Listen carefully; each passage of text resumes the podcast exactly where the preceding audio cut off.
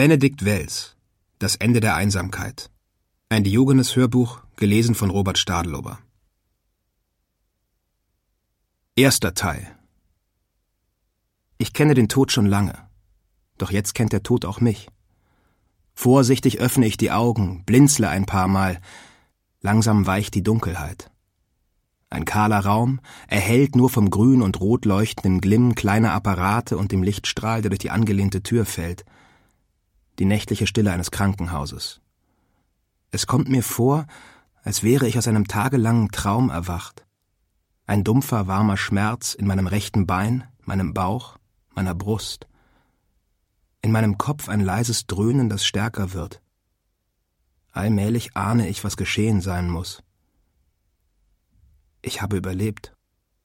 Bilder tauchen auf, wie ich mit dem Motorrad aus der Stadt fahre, beschleunige vor mir die Kurve, wie die Räder auf der Landstraße nicht mehr greifen, ich den Baum auf mich zukommen sehe, vergeblich versuche auszuweichen, die Augen schließe.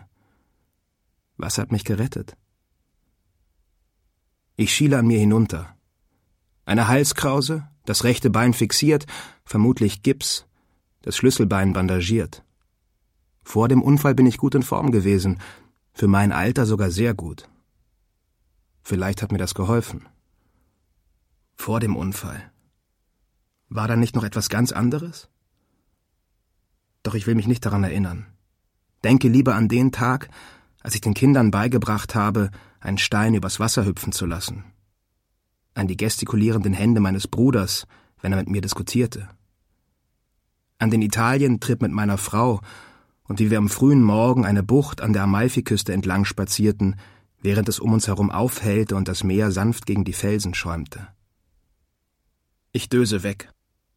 Im Traum stehen wir auf dem Balkon. Sie sieht mir eindringlich in die Augen, als habe sie mich durchschaut. Mit dem Kinn deutet sie zum Innenhof, wo unsere Kinder gerade mit den Nachbarsjungen spielen. Während unsere Tochter mutig auf eine Mauer klettert, hält unser Sohn sich zurück und beobachtet die anderen nur. Das hat er von dir, sagt sie. Ich höre sie lachen und greife nach ihrer Hand. Es piept mehrmals, ein Pfleger befestigt einen neuen Infusionsbeutel. Es ist noch immer mitten in der Nacht. September 2014 steht auf einem Wandkalender. Ich versuche mich aufzurichten. Welcher Tag ist heute? Meine Stimme klingt fremd. Mittwoch, sagt der Pfleger. Sie waren zwei Tage im Koma. Es ist, als spräche er von einem anderen. Wie fühlen Sie sich?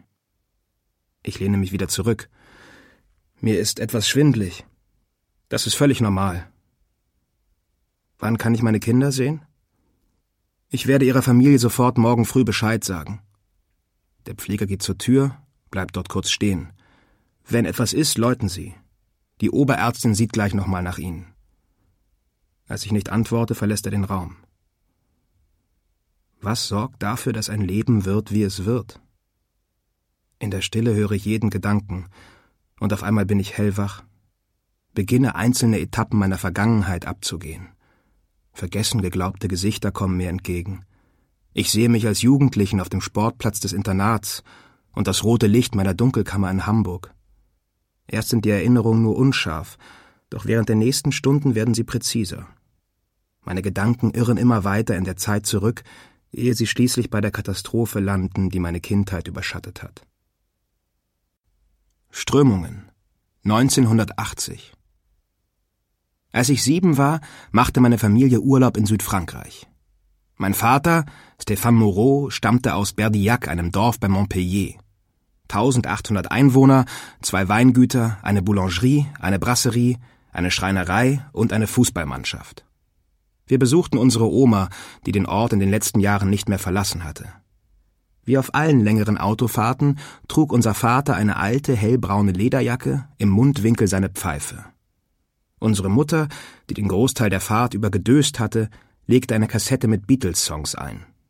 Sie drehte sich zu mir um. Für dich, Jules. Paperback Writer, damals mein Lieblingslied. Ich saß hinter ihr und summte mit. Die Musik wurde von meinen Geschwistern übertönt. Meine Schwester hatte meinen Bruder ins Ohr gekniffen.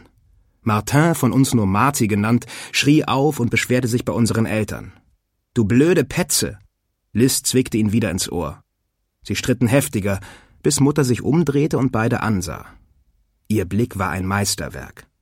Er zeigte sowohl Verständnis für Marty angesichts seiner gemeinen Schwester, wie auch für Liz angesichts ihres nervigen Bruders. Vor allem aber zeigte er, dass jeglicher Streit total sinnlos war, und darüber hinaus deutete er sogar noch an, dass es für brave Kinder an der nächsten Tankstelle ein Eis geben könnte. Meine Geschwister ließen sofort voneinander ab. Wieso müssen wir eigentlich jedes Jahr zu Oma fahren? fragte Marty. Wieso können wir nicht mal nach Italien? Weil es sich so gehört. Und weil eure Mamie sich über euren Besuch freut, sagte Vater auf Französisch, ohne den Blick von der Straße zu nehmen. Stimmt nicht. Sie mag uns gar nicht. Außerdem riecht sie komisch, sagte Liz. Nach alten Polstermöbeln. Nein, sie riecht nach einem modrigen Keller, sagte mein Bruder. Sagt nicht immer solche Sachen über eure Mamie. Unser Vater lotste den Wagen durch einen Kreisverkehr. Ich sah aus dem Fenster. In der Ferne erstreckten sich Thymiansträucher, Garik und Krüppeleichen. Die Luft roch würziger in Südfrankreich. Die Farben waren intensiver als zu Hause. Ich griff in meine Tasche und spielte mit den silbernen Franc-Münzen, die vom vorigen Jahr übrig geblieben waren. Gegen Abend erreichten wir Berdillac. Der Ort kam mir im Rückblick immer wie ein mürrischer, aber im Grunde liebenswerter Greis vor, der den ganzen Tag vor sich hindöst. Wie in vielen Gegenden im Languedoc waren die Häuser aus Sandstein gebaut. Sie hatten schlichte Fensterläden und rötliche, verwitterte Ziegeldächer, von der tiefstehenden Sonne in weiches Licht getaucht. Der Kies knirschte unter den Rädern, als der Kombi vor dem Haus am Ende der Rue Le Goeuf zum Halten kam. Etwas Unheimliches ging von dem Gebäude aus. Die Außenfassade war von Efeu überwachsen, das Dach marode. Es roch nach Vergangenheit. Unser Vater stieg zuerst aus und eilte mit federnden Schritten zur Tür. Es müssen damals seine Jahre gewesen sein, wie man so sagt. Mit Mitte dreißig hatte er noch sein dichtes schwarzes Haar und begegnete jede mit liebenswürdiger Höflichkeit. Oft sah ich, wie Nachbarn und Kollegen um ihn standen und gebannt zuhörten, wenn er sprach. Das Geheimnis war seine Stimme. Sanft, nicht zu tief, nicht zu hoch, sein Akzent nur angedeutet. Wie ein unsichtbares Lasso legte sie sich um seine Zuhörer und zog sie näher zu sich heran. In seinem Job als Wirtschaftsprüfer war er sehr geschätzt, doch für ihn zählte nur seine Familie. Jeden Sonntag kochte er für uns alle. Er hatte immer Zeit für uns Kinder, und mit seinem jungenhaften Lächeln wirkte er optimistisch.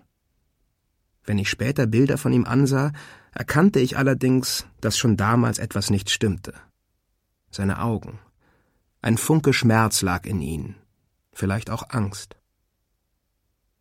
Unsere Großmutter erschien in der Tür.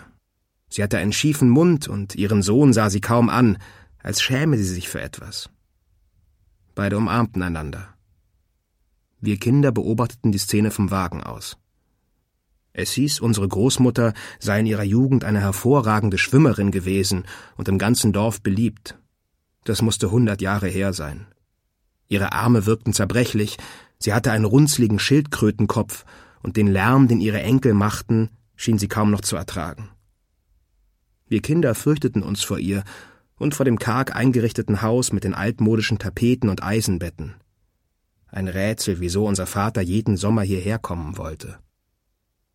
Es war, als müsse er Jahr für Jahr an den Ort seiner größten Demütigungen zurückkehren, hatte Marty später einmal gesagt.